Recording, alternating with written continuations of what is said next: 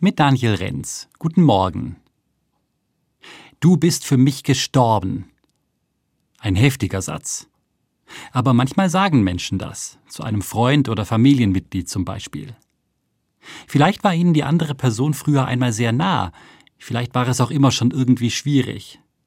Jedenfalls ist jetzt noch mal was Schlimmes passiert, so dass man einen deutlichen Schlussstrich zieht.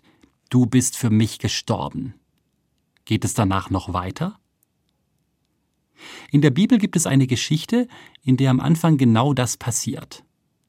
Da fordert ein junger Mann seinen Vater auf, ihm das zukünftige Erbe schon vorzeitig zu überlassen. Als ob der Vater schon jetzt gestorben wäre. Der Sohn macht das Erbe komplett zu Geld, bricht alle Zelte ab und verlässt sein Zuhause. Eine Erzählung mitten aus dem Leben. Und sie könnte damit auch schon wieder zu Ende sein. Aber es geht dramatisch weiter. Der Sohn kann sein Leben in Freiheit nur eine kurze Zeit lang genießen. Das viele Geld ist bald weg und er landet auf der Straße. Der Sohn ist tot, heißt es später dazu. Er hat seinen Vater für tot erklärt, sich dabei aber auch selbst vom Leben abgeschnitten. Wenn Beziehungen enden, betrifft das ja alle Beteiligten. Und alle sind davon herausgefordert, tragen ihre Verletzungen mit sich herum. Ein anderer Mensch lässt sich nicht einfach mal so eben für tot und weg erklären so wie ja auch wirklich Verstorbene nicht sofort aus der Welt sind, sondern noch weiter Bedeutung haben und die anderen prägen. Die biblische Geschichte vom für tot erklärten Vater und vom gestorbenen Sohn hat Jesus erzählt.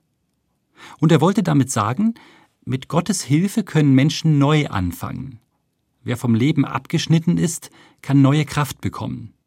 Egal, was in der Vergangenheit vorgefallen ist.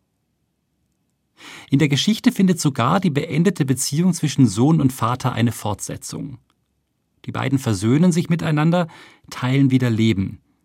Der Sohn war tot und ist wieder lebendig, heißt es zum Schluss. Mir persönlich macht das Mut.